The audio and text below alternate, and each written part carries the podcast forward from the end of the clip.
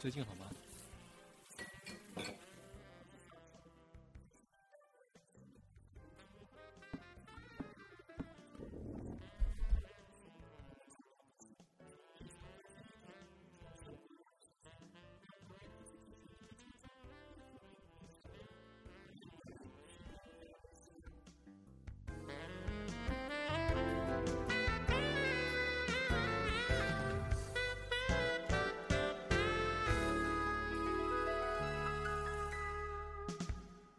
鸡蛋带着香甜，皮蛋有它自己独特的味道，咸蛋的好滋味总是很下饭。可是三种味道如果要混在一起的话，就没有那么容易了。创业很艰辛，市场很波动，看着员工来来去去，如何调和公司和员工，就像三色蛋料理，要和谐、安全又有滋味。欢迎收听心灵法律食堂，我是小厨。大家好，我是曾律。我们上周谈了关于员工 PUA 的事情，对，没错，那这一周呢，换一个角度，这集呢，我们就是来谈，假如你是一个准备要创业的人，那这边就会是你很好的老板新手村，嗯，不管是已经创业的，或是已经即将创业的，都适合你们来收听。 就是如果头已经洗下去了，你就没有回头路了。洗一半了，就只好继续洗下去然。后其实，呃，目前来说啊，小厨是一个在职工作者，曾律呢，他就是以一个创业者的角度，所以我觉得我们今天可以来讨论一下，就是关于成立公司这个事情。大概成立公司，我觉得哦，需要一个宏大，就是哦你要一个冲劲。那当然了，我我成立我自己的事务所，是因为我不想被人家管。我相信很多人哦这么这么直接，不想被人家管的人，通常都会比较有有想要自己做的事情。但当然嗯，你一开门就要面对林林总总的，比如不管是花费，或是你要去找寻你的业务在哪里。嗯嗯尤嗯，其是我们这种呃，算是专业工作、自由工作者者嘛，所以基本上你你要做可以可以做，然后呢，你今天不想做，你去休息也可以，纯粹就看你这里、嗯这个月或你随时想要不要冲业绩来定论。可是曾律自有自己的事务所，你就会有员工。对，有员工，我觉得要从自由工作者到员工这段路，其实是蛮挑战的。因为我自己有当过自由工作者，其实我觉得自己工作的话，其实是蛮孤独的。就是你没有上班时间，没有下班时间，然后你也没有同事。我觉得没没错有同事是一件很容易，就是很容易没有动力的事情。我我觉得小编讲的对哦，就像我们刚刚一开片头讲的，其实啊，鸡蛋、皮蛋、咸蛋都各有味道。对那其实各中滋味只有自己走过才知道。那我我们在创业过程中，一开始当然是单打独斗，嗯，那随嗯着就是说，你可能去拓展知名度，亦或是说你有别人帮你介绍案件之后，你会发现其实一开始的那个懵懵懂懂或是害怕，其实可以被克服的。所以很多学弟妹啊，他们想要出来创业，亦或是说曾经我遇过的一些创业者，一开始的东部分都是会比较有担忧的。我相信这个每个人都会有。其实我们在做一个决定的时候，其实不不一定会想很久，嗯但有时候嗯就像结婚一样，需要冲动。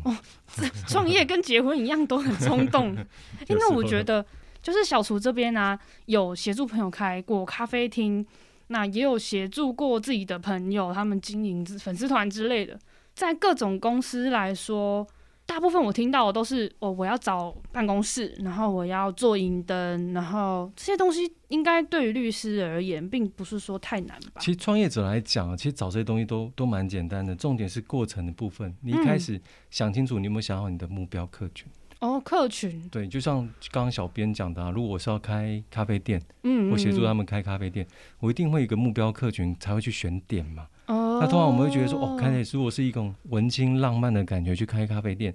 比较没有做试调的话，势必你会遇到的冲击会比较大一点。哦，所以其实坦白来讲说，创业其实还是跟市场最有关系，就是嗯没你错市场挑好了，然后你才会去选点，然后才会去把那个商品的整个 model 做出来。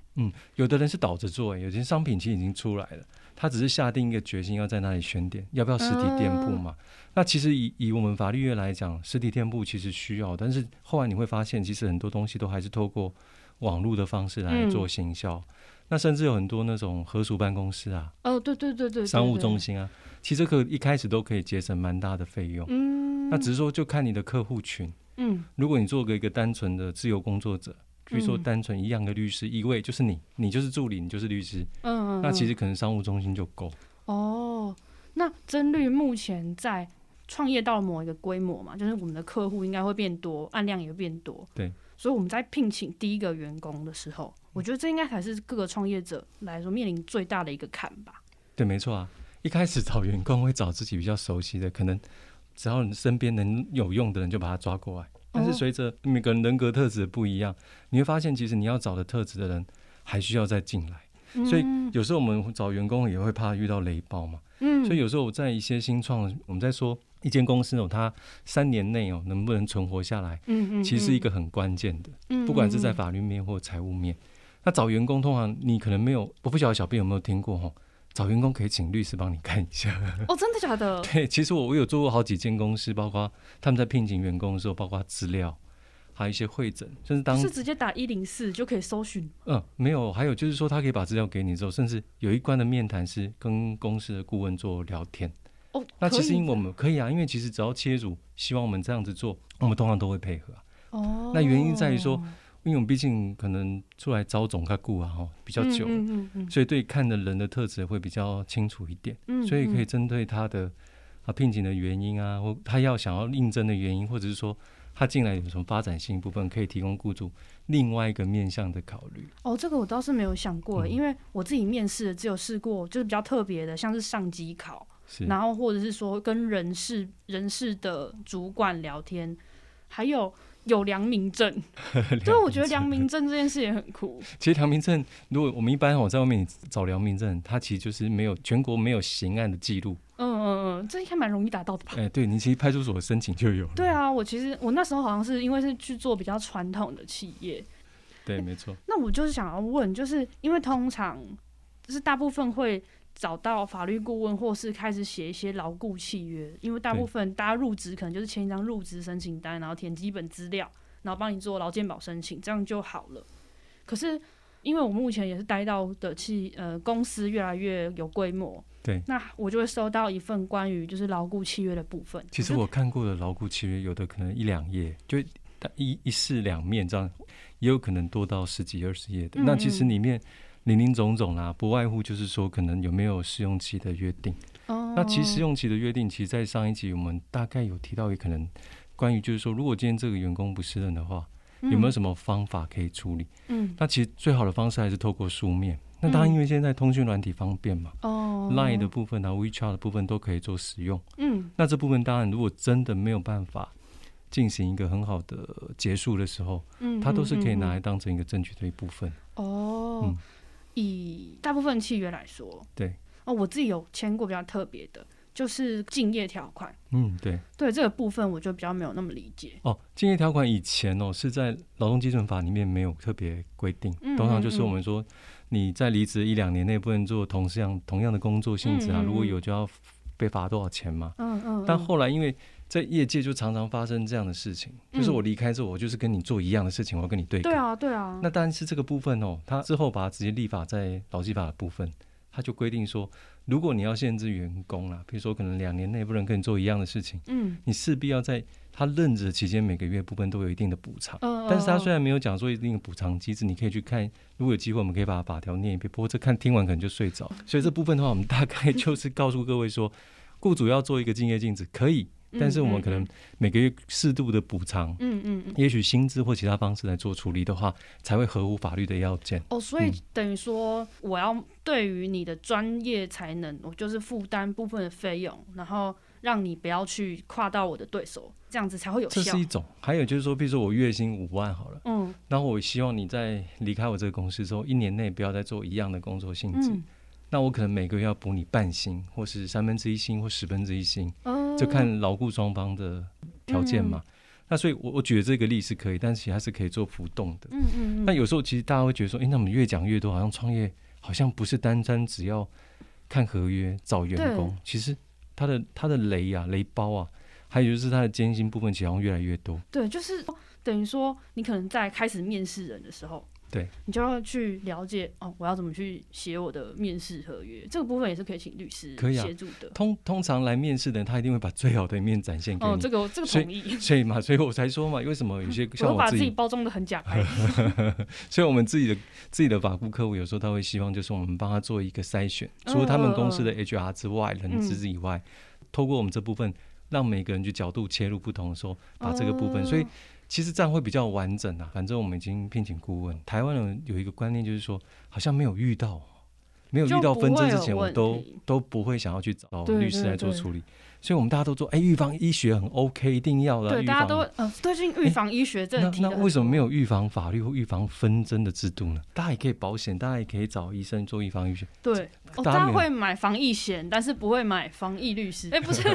不会找律师险，也对没有这种东西 了。但是我觉得就是等于说你创业就是要下定一个决心是，就像结婚，大家一定不会是往离婚方向走，所以没错创业大家一定不会想我就是创业失败走，对 这样实在是讲太触眉头了。对，所以等于说雇主来说啊，我自己做 SOHO 的时候，我就会觉得。不要贪小便宜，就是你真的一开始就想说啊，我要节省成本啊，是然后我要小心这些东西。嗯结果到头来，其实我是花了很大量的时间来去弥补我之前就是想要省下来的钱。对。其实哦，我我这就回归到你看，我们毕竟是心灵法律食堂嘛，嗯，所以在这个部分的话，我们对金钱的恐惧啊，通常是对，会金放钱大的。恐惧，所以这原因有很多种啊，但是其实不是说我们今天前一笔呃，易助者、资金投资者，我们就钱把它花的狠狠的，不是对但是而是有一个规划嘛，嗯你一定会有一个规划。但是在花钱该花的部分，你是用一个大气的方式去对金钱没有那种害怕、担心的时候，它创造的能量是比较大的啦。嗯嗯。其实我嗯，看过很多成功的业者，包括就是说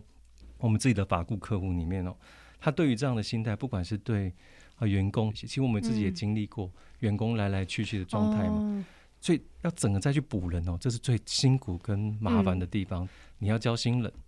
教了新人之后呢，还不知道他的程度到哪里。嗯，虽然说一开始就像我刚刚讲，大家可以把自己包装很好来面试，嗯嗯我要这份工作，因为就为了五斗米对，大家都折腰会很勤劳， 对对，但是其实做到一个程度之后，你就会看出水退了，大家就知道谁有没有穿穿裤子。裤子，这个真的是一个很正确的道理。所以当然，我们保用三个月的试用期，或是依照每个公司的状态去做定时间，这是可以的。嗯，那同样的，如果说他真的不是人，我还是要提醒各位创业者或是已经在创已经创业的老板们，那个书面的保留是真的非常重要。嗯嗯，其实不管是员工或者是老板，把你在职业的过程中，或者你在你自己的职涯规划生活中，保留资料跟好好的整理出一份关于法律保障的计划，其实是对双方都有利的。对啊，小编讲到这个，我就想到就是说，嗯像以前我们遇过哈，但不一定是高科技产业常用得到。嗯，就光是比如说我们有这样技术哦啊创作好了，一个创作的过程中，有可能我跟员工来共同创作，那当然嗯主要是员工承办来做嘛，嗯嗯，但最终的的部分老板就会做复核审核的过程。嗯对那这种情况下，那这个著作权后面的 IP 到底权利是是算谁的？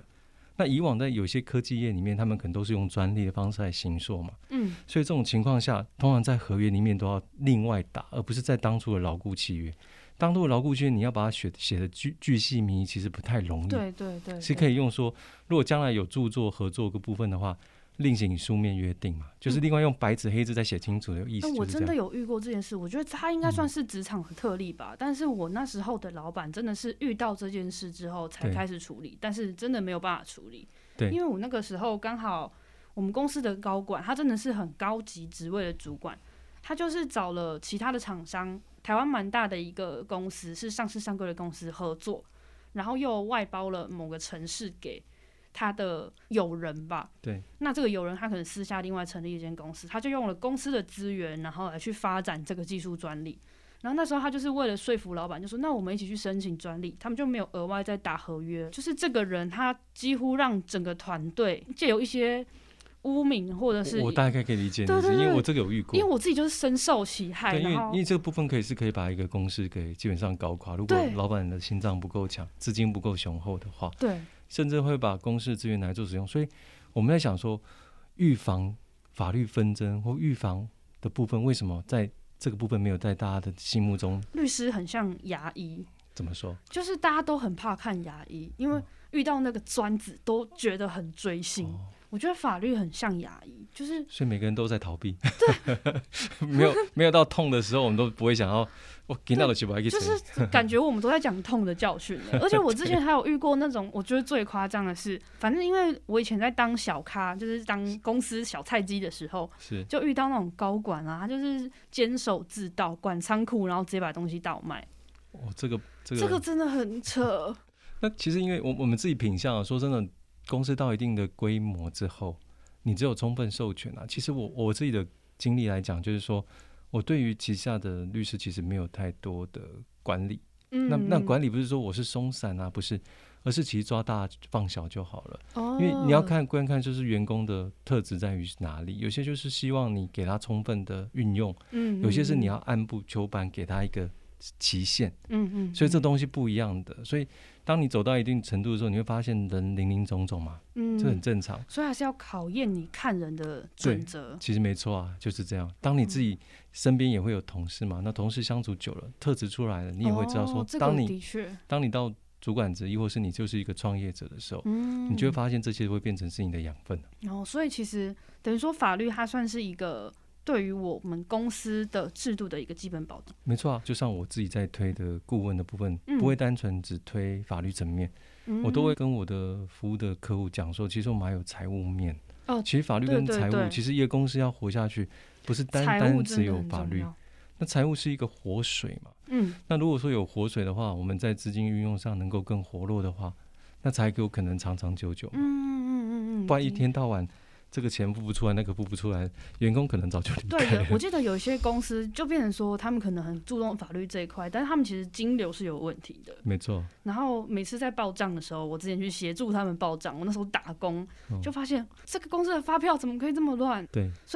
律师还是会建议说，其实财务跟法律这件事情是一个公司的基本保障。基本保障啊，这是一个嗯非常基本的保障嘛。因为你看两个好像怎么脱都脱离不了。对，那在培养看人的眼光这件事啊，对于一个企业主来说，就是律师都会比较喜欢选择什么样的人，对教大家怎么选人。其实我大概会看说，老板他今天需求的那个人职务品相是什么。嗯，嗯嗯那我们再看投履历的人求职者他的状况是什么，嗯，大概会有几个问题去问啊。我有时候通常会特别去问他家里的状况，哦，也许感觉好像跟跟我们的职务没有太大的关系，嗯嗯嗯，可是你只要问他们相处状况，大家都可以问出一个端倪。嗯，这是我觉得最主要的问题啊。再来就是他之前工作的经验，哦大家不是常坊间会听到，就是说时间很短，一个换一个，一个换一个，哦那个就好像不太稳定。但有时候不是完全是这样，是因为哦，我自己就是不太稳定，原本不太稳定的那个， 但是我觉得真的不是我的问 题。对他必须要就是能够找到一个适合，其实这个就是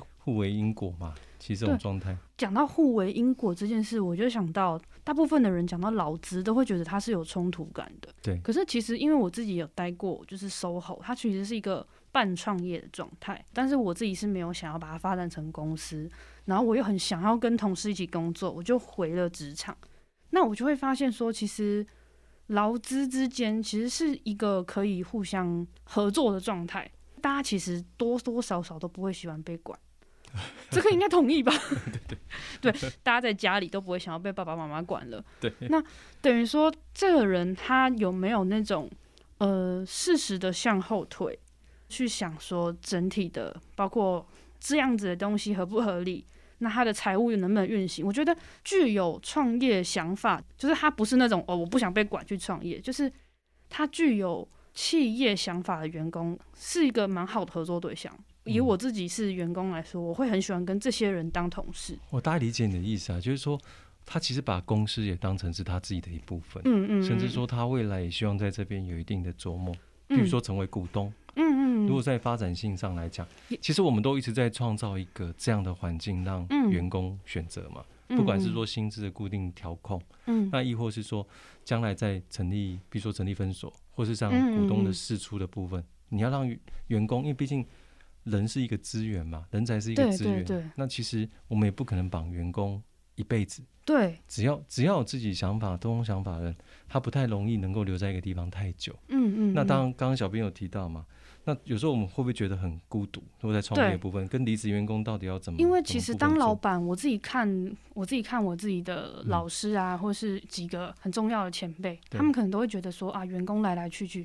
可是你会发现他们年纪越大，就越来越泰然自若。我就觉得说，你光是身边的朋友来去，你都会觉得很寂寞了。那你当老板，你就是一开始一起打拼的人，然后突然间就离开了，你不会觉得很寂寞吗？对啊，我这个从我自己法律顾问客户来讲，他就曾经在经历发展的过程中，呃，一个很好的员工把整个团队带走。那这个带走哦这个部很分伤很欸伤，非常伤，因为这个带走之后，他变成要补人，同时要补三到五，要补技术，然后要补情谊，对，你要那补信任，对，那到后来是有员工就那老板就自己跳下来嘛，所以他有曾经讲过那一段。他后来发想之后，他回顾这一段，他最大的因素在于他对待这个员工的心态。嗯所以刚刚，小编有讲到嘛，为什么到后期老板会越来越泰然自若？嗯因为就是我们可以接受，我们可以接受那个情情况是一定会发生的，嗯嗯，但只是发嗯，生的早或晚。所以我们刚刚一直在强调嘛，员工是人人是一个资源，嗯它并不是一个工具。嗯，所以你嗯把你把员工当成自己家人，是一个很好的资源的时候，嗯，他反馈给你也是这种状态啊。 我觉得这样互相把对方当成是人这件事情很重要。嗯就是大家对于冲突的时候，就是不管任何冲突啦，我觉得不管是劳资，或者是我们一般看到的，可能只是跟网络上的人吵，我们常会忽略掉对方也是一个人。哦刚刚小明在讲说奇怪，难道老板都把员工当成是奴才，亦或是狗类的是吗？我觉得，因 为人当然是要把他当人了、我觉得这个心态蛮特别的，就是是还是难免会有一些 我听过啊，老板他的言语部分就非常的不当啊，对，而且毕竟我还不是拿他的薪水哦，他是嗯拿整个公司的薪水，这又回归到银行业啊，就是拿银行的薪水，但那个老板似乎感觉是他自己掏腰包给员工，所以那个基本上我们不要讲口无遮拦啊，但基本上骂出来的话，你都会觉得很不可思议。很受伤，因为我自己就有被，啊不是银行业，就是普通的嗯，中小企业，我就被骂是工具，是，然后我就觉得哇，好受伤哦，怎么会有人这样对我？嗯，但我那时候对老板充满了恨意，因为那个时候啦。但是其实回头想想，我换过这么多工作，能不能列举出我很感谢的老板，还是有。那是，就是我反而觉得这种人，他对于你的职涯生命才是有益的。嗯，就是大部分人讲到劳资，大部分你只要上网 Google 劳资纠纷，都会看到一系列就是关于啊劳工受伤怎么办啊，哪些可怕的惯老板啊。对，但其实，在于创业者这个群体里面，或者是在呃企业主这些群体里面，他其实还是有很善意、比较嗯所以人本的。仔细想想哦，其实当我们的利益关系改变了、我们立场就改变。嗯嗯嗯就是说我今天从角角色从员工变成创业的时候，利益关系改变了嘛，嗯，所以立场就跟着改变，所以嗯我们对看待事情的部分就有不一样的琢磨。嗯嗯，所以其实实刚刚小编说的很好，基基本上我们就其实是一个互相的过程，其实我们都在成长，嗯我们都在成长。那只是说我们创业，我们开了一家公司，我们究竟要把公司带到什么方向？嗯除了市场性的需求以外，人真的少不了嘛。对所以怎么把我们的员工当一个很好的资源来合作？其实这个部分也是我们自己顾着要要建立的事情嗯嘛。但如果没有这么做，其实损失的也是我们自己创业者啊。所以其实善待他人这件事情，应该是发生在不管是劳资身上，你其实嗯都应该善待他人啦。没错啊，所以其实我们在从上一集谈呃员工的状况，嗯啊，比如说可能职场鬼故事，其实对老板来讲，其实换个角度来讲，有时候也是这种状况啊，嗯他也会觉得啊、员工怎么会有这么多毛啊，嗯，这么多累啊？那其实就是心态不同，其实换个角度不容易，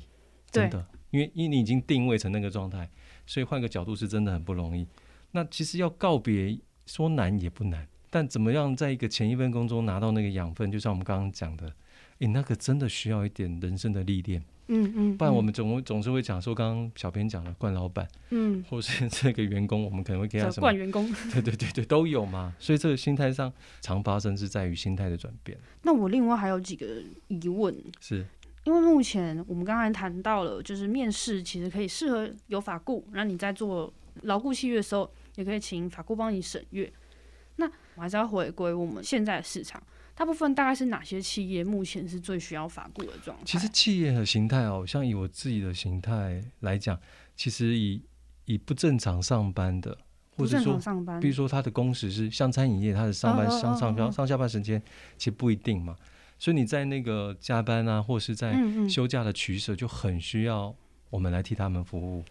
那另外还有就是说，现在很多老板都讲，我们都讲希望员工责任制嘛，嗯，其实责任制这个部好分，累。责任制这个部分其实不太存在。感谢我现在的公司准时下 班。对，责责任制其实不太容易在人性面成立，但是心里面心里面没办法接受，嗯，但身体还是会做哦。但久而久之就会形成一个结嘛，嗯那因为现在申劳工申诉的管道其实很容易嘛，嗯嗯不管法院啊，亦或是说在职场上，确实都是这样。那当然，嗯我会很建议各位在在法律顾问这部分是可以琢磨的，不管是你用个人的方式，比如说交一个朋律师朋友，可以可以有事没事抓来聊天，嗯小厨玩的好朋友呃曾类律，呃之类的。然后，如果企业部分的话，譬如说你你一开始也许只有两到三名员工，嗯我都还会建议你听取他的意见的原因在于说，毕竟如果律师的部分的资历够，譬如嗯像像我们是有将近二十年的部分，甚至超过二十年的部分，嗯也许遇到的人际关系，或是案件类型，或是服务的客户客群不同，也许嗯在你、你一个关卡的时候，我们就可以提供一个过关的一关键。嗯有时候即便嗯是在闲聊中都可以哦，还有哦背后的人脉嘛，哦，对，背后的人脉这件事对也很重要。是我觉得创业其实吃人脉，就是跟人合作，其实大于你的很多 事情。不然你就可能每天都要去消业障。我今天货款拿不到，我要不要告他？我员工怎么又申诉我的？要不要跟他想？要跟他和解吗？ 对，类似之类的。我要赔偿什么？所以其实很多你说，呃，合约有没有办法，或是说有没有办法百分之百弥补掉这一块？虽然不容易， 嗯但是基本上九十九点九应该是可行的。为什么？因为其实我们在合约订定上都是用经验去做做规范嘛，嗯，所以经验部分就是在法律纷争部分最好运用的啊、所以律师的职业就有点像是我拥有很多很多的不同企业的 business model，没错啊、我有这个数据，那我可以用我这个数据帮你筛选出你可能会碰到的问题。是啊，所以我才常常说嘛， 人生在走，法律要懂。因为有我们的客户群太多了，所以嗯当、其实我们也是在不停的学习当中。嗯我们也是透过实物面的东西发生了之后，你就会发现哦，原来对应的法律或方式处理方式又不太一样。所以，当我们服务的客群越多，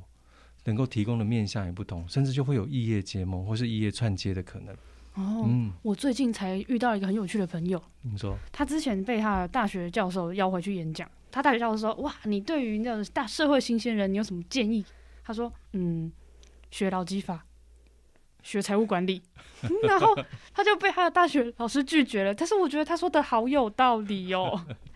其它实很实际啊，对啊，就是你真的踏出学校的那一步，你最常发生的就是哇，我要开始找工作了，这个嗯公司是不是有问题？其实我们也是在培养看公司的眼光。对啊，就是要从从天上飞到人间的感觉。对，然后 我的薪水我要怎么样才能 cover 我的生活？这件对事对情也对是大家没有学过的事情，没错，一定是大家在就是人生的过程，你的职涯，因为每个人的职涯其实不同嘛，老板自己也会有自己的职涯，可能就对是退休的年龄啊，或是这公司是怎么接班，员工可能就会有啊，我想要发展到什么样的收入啊，我想要买房买车，这是他们人生规划，大家都会不尽相同。对。但是其实就我们今天毕竟是从雇主的角度嘛嗯，创业嗯者的角度去去分享嘛。其实一个好的服务啊，比如说我们的公司的服务项目，或是不管是发展一个什么样特别的技术，嗯，能够让员工共同参与的那个革命情感啊，其嗯实那个会非常的强大，所以其实嗯成就感这件事情，是每个人都要的，哦，所以工作中的成就感其实还是很吃重的，非常啊，就是不管它是钱钱类的，应该是大家都是没有办法抗嗯那拒是的，根本。嗯那是根，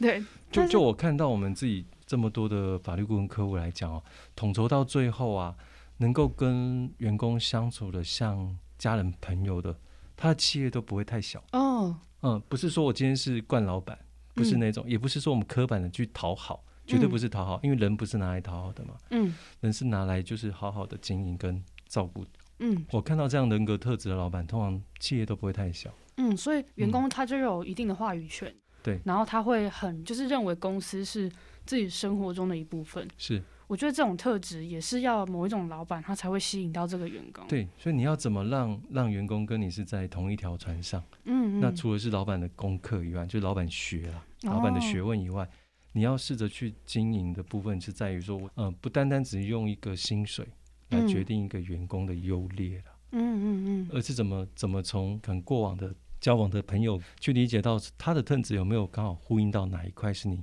你可以持续嗯去做的。我觉得为什么我刚刚会特别分享说，我希望可以协助我这些企业嗯去筛选人，或是说去去判断适才适所这件事情，是嗯因为其实很多东西都还是归根于就是他成长的过程的经验嘛。哦对。所以其实开店啊，或是创嗯业，并不是只是一张法顾证书的问题。就是如果你真的找到了法顾，然后请呃有了一张法顾的证书，对，那其实你可以请律师协助很多事没错、啊，可能就是会请我们自己办公室的秘书或什么方式，试着去跟客户聊聊，比如说窗口啊，就最近的嗯状况，都还可以问出一些状很况酷来。哎，还会有回访，这要好医疗哦所以。说，我们希望是不要顾而不问啊嗯嗯嗯毕竟你已经花了一个成本了嘛。嗯嗯那嗯，虽然说它可以抵税了，我们也看，我们刚刚都没有讲到税务面 哈。其实，其实税务面也是一个很重要的嘛，哦这些都相关的费对用、啊。对对，税务面好像不只是呃这个，我真的不懂，果嗯然不是一个当老板的 料。没有啦，就是我发现税务面这真的是很多人跟我说的事情哎、就是很多公司他们会需要可能节税啊，是或者是哪些部分的税务需要怎么算。嗯，对这个部分所以我们刚刚不就讲到法律跟财务是很重要的相相扣的嘛。哦所以